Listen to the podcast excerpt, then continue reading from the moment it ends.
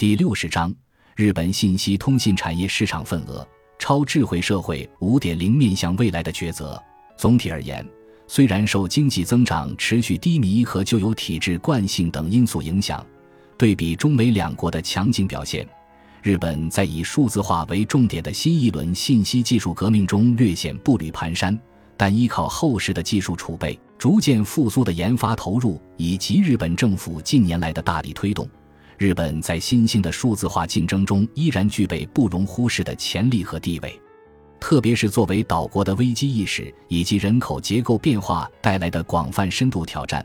使得日本在新一轮的信息化竞争中选择的方案具备浓厚的日本特色，那就是超越生产制造和经济领域，将社会问题的解决和国民福祉的提升作为核心的未来社会五点零方案。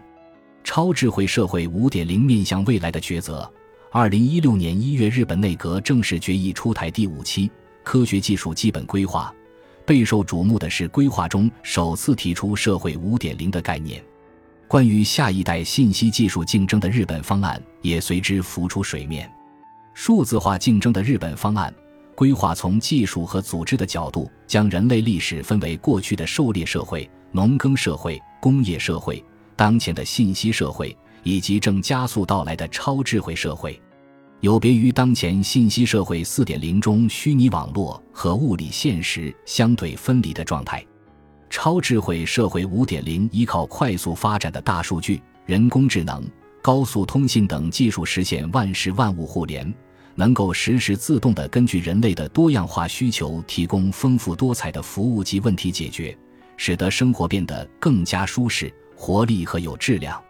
简而言之，社会五点零是基于网络空间和现实世界的高度融合，实现经济和社会协调发展，以人为中心的社会。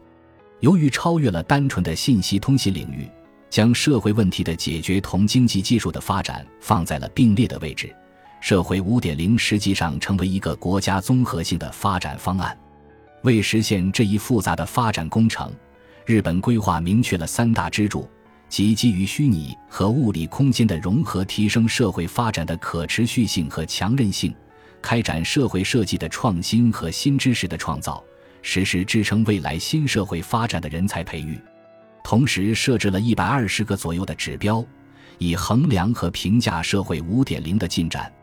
如果做一个梳理，可以发现，自社会五点零提出以来。日本政府逐步构建了一套涵盖法律法规、重大规划、重点项目和组织领导的支撑架构。架构的最顶层是法律法规。日本今年先后制定了《高度信息通信网络社会形成基本法》《官民数据活用推进基本法》等信息通信相关的法律法规。特别是2020年6月，经日本国会决议通过《江原科学技术基本法》。修订为科学技术创新基本法，突出社会创新和自然创新同步发展的理念，为社会五点零提供了最重要的法律合法性支撑。伴随科学技术基本法的修订，二零二一年三月出台的第六期科学技术规划更名为科学技术创新基本规划。第六期规划延续并进一步深化了社会五点零的发展蓝图，提出日本要适应新形势。新变化，加快推进数字化转型，构建国民安心、安全、富有韧性、可持续，实现个人多样化幸福追求的经济社会结构，在世界范围内率先实现未来社会五点零的建设目标。在综合性的五年规划之外，根据需要制定一系列重点专项规划，比如二零一七年出台《世界最先进 IT 国家创造宣言》，官民数据活动推进基本规划。法律法规和重大规划之下，则是重点项目的测定和实施。在社会五点零的大理念框架下，当前实施的包括战略性创新创造项目，旨在推动对科学创新从基础研究到实用化的全覆盖支持；官民研发投资扩大项目，致力以财政资金撬动民间资本。力争使日本研发费用的 GDP 占比由当前的百分之三点五左右提升至二零二五年的百分之四。涉越研发项目则是瞄准一些未来性、颠覆性技术的发展。专门领域的主要项目则有 AI 战略、二零一九量子技术创新战略、生物技术战略、材料战略等等。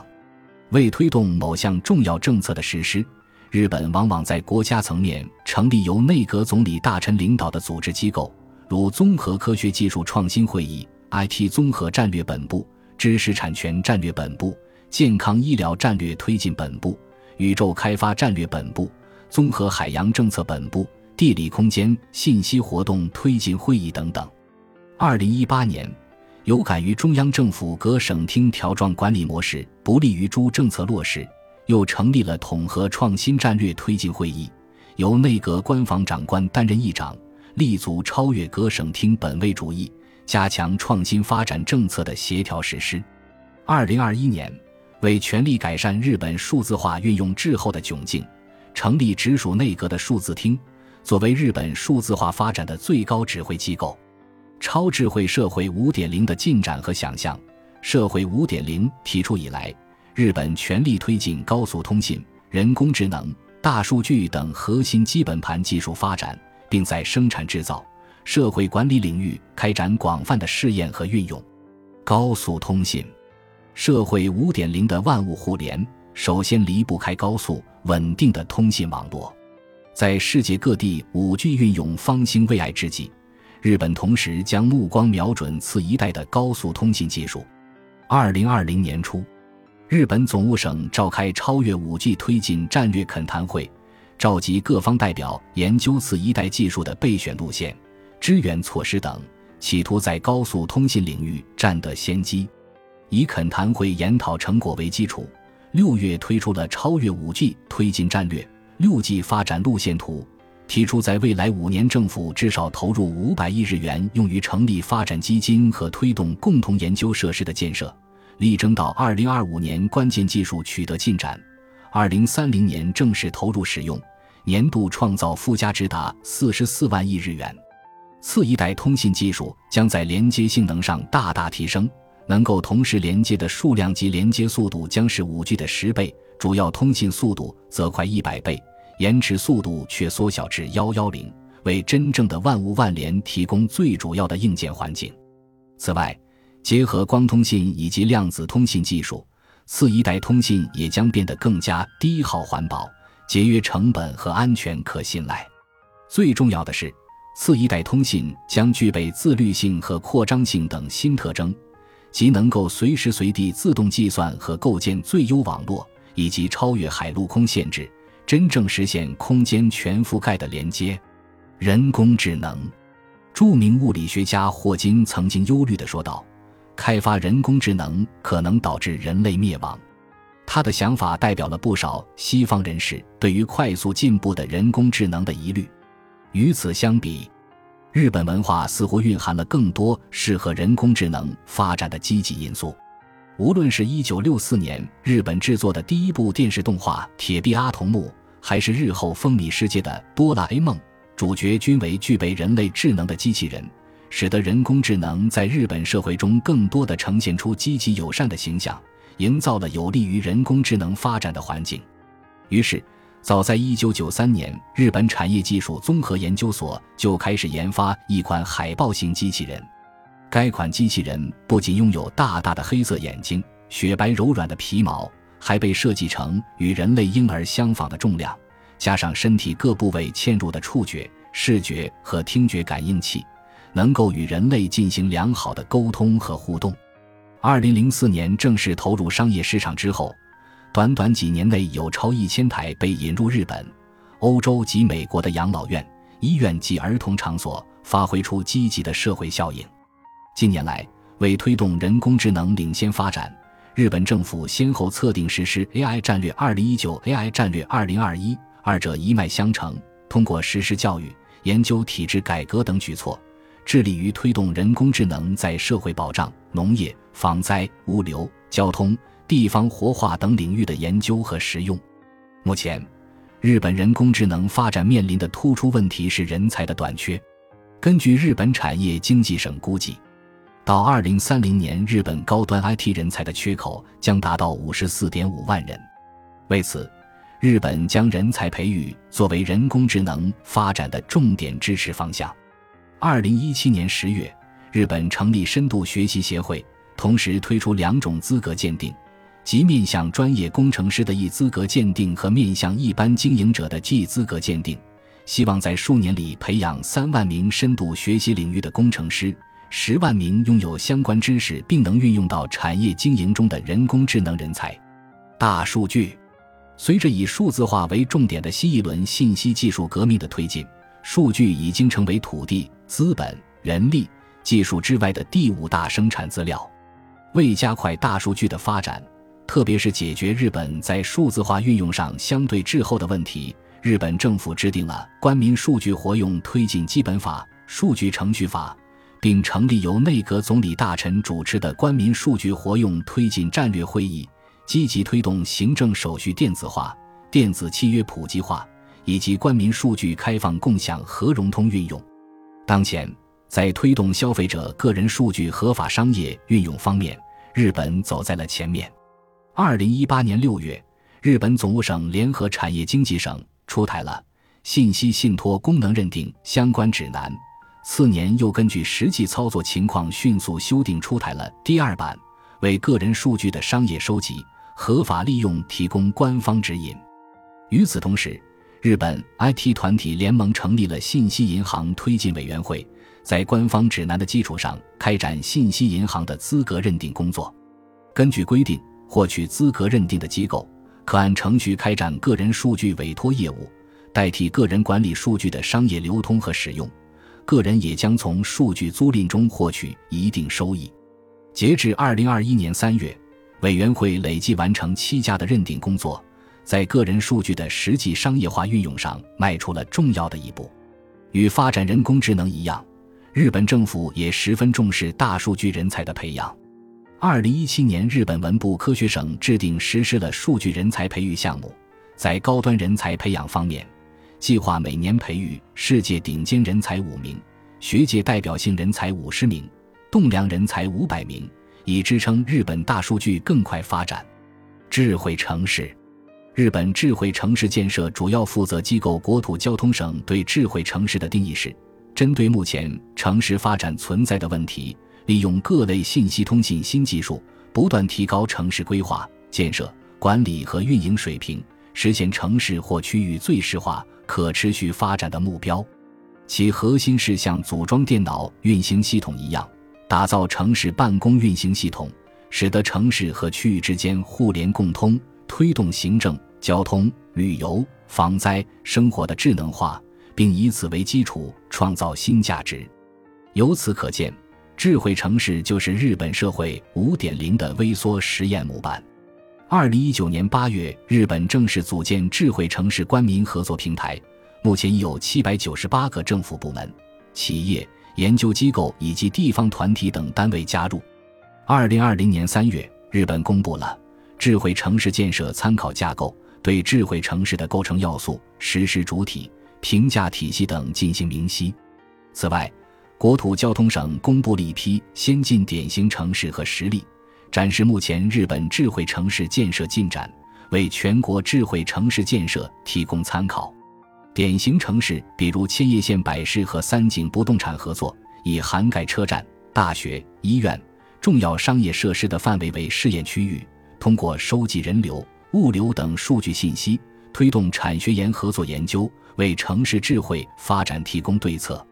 在智慧能源方面，基于历史数据对用电量进行智能预测，实现电力供应的安全平稳化。在智慧交通方面，推动交通监控的实时可视化，在部分区域率先导入自动驾驶巴士。在城市设施方面，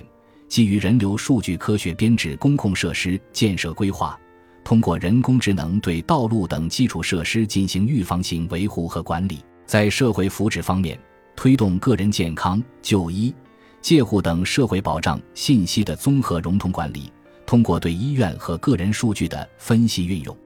改善就医环境，加强区域健康预防等。此外，日本国土交通省在全国范围推出 iConstruction 项目，将最新信息通信技术引入调查、测量、设计、施工、检查、管理、维护等全过程，力争在二零二五年将工程建设效率提高百分之二十。根据日本政府的规划目标，将争取到二零二五年开展智慧城市建设的试点达一百个，参与的公共团体或者企业等个体超过一千家。智慧工厂，在社会领域的智慧城市之外。经济领域的智慧工厂建设也开展得如火如荼。除了最基础的效率提升，新的生产方式呈现出过程自动化、流程可视化、结果最适化等特征，并朝着全智能、高柔性、大集中的趋势发展。首先是过程自动化。由于日本自身高端自动化设备制造处于领先地位，将自动化设备运用于生产具备了天然优势。值得特别关注的是，近年来自动技术已经从传统的工业领域向其他产业渗透发展。比如，福井县的小滨市是著名的青鱼之乡，当地养鱼场改进养殖方式，在水中设置了各类感应器，不仅能够对水温、养分、盐分等水下环境进行实时监控，同时对饲料投放信息实现自动记录和云端上传。记录收集的数据通过研究分析后，被运用于优化养殖方法，达到缩减人力和饲料成本的效果。而上传云端的数据可同时开放给上下游企业和相关机构，比如饲料生产商和水产养殖科研机构，让数据发挥更大的价值。其次是流程的可视化。二零一一年东日本大地震。丰田汽车在日本东北和北关东地区的供应企业受灾，丰田日本工厂一度被迫停产。吸取此次教训，丰田汽车开始构建新的零部件管理系统，通过登录、分析过往入货信息，形成可视化的供应链管理系统，使得可能存在的风险点一目了然，并制定有针对性的应对方案。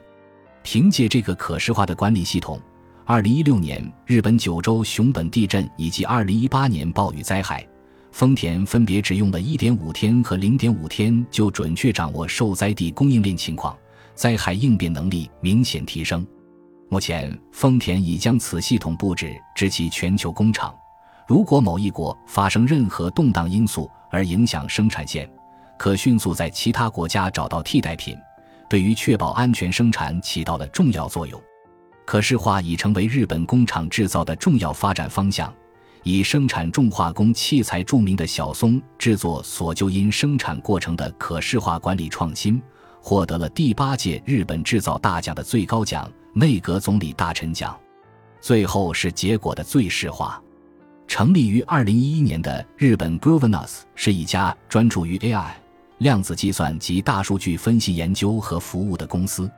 公司开发的运用系统已被制造业、物流业、零售业、建筑业及金融业超四千家企业使用。比如，三菱地产运用该系统，通过 AI 技术对社区垃圾产生量进行精准预测，然后通过量子计算模拟出垃圾回收时间、回收顺序、形成路线的最佳方案，由此使得垃圾运送车辆的总行程减少百分之五十六，使用数量下降百分之五十九。二氧化碳的排放量下降百分之五十七。食品公司 Q P 引入该系统，基于对员工状态、食品销量的预测，建立了从生产计划、现场制造、员工调配、包装流程到物流运输的最适化方案。世界主要信用卡公司之一的 J C B 则运用该系统，对客户需求的预测精准度达百分之九十九点八，以此进行最适化的人手安排，有效控制了运营成本。一些未来的发展趋势也出现端倪，比如，首先，随着相关技术的进一步发展，生产过程的自动化有望逐步向全智能演变，意味着将来整个生产流程从细小的构思到成品的出炉，可能都无需人力和脑力的参与。其次，在新技术的辅助下，今后的生产方式有望变得更加柔性化。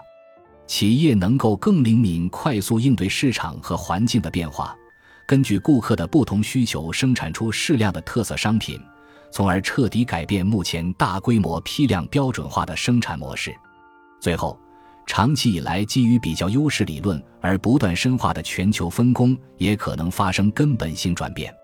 掌握先进技术的企业将具备从产品设计、开发、生产到销售的全流程能力，形成覆盖全产业链上下游的巨头企业，打破现有垂直分工模式。而拥有先进技术的地区，生产成本都将降到极低，比较优势理论在这些区域之间失去意义，水平分工也可能随之土崩瓦解。最终生产将朝着率先掌握核心技术的国家和地区的大型企业集中，形成生产制造的大集中模式，并加剧全球不平等的程度。当然，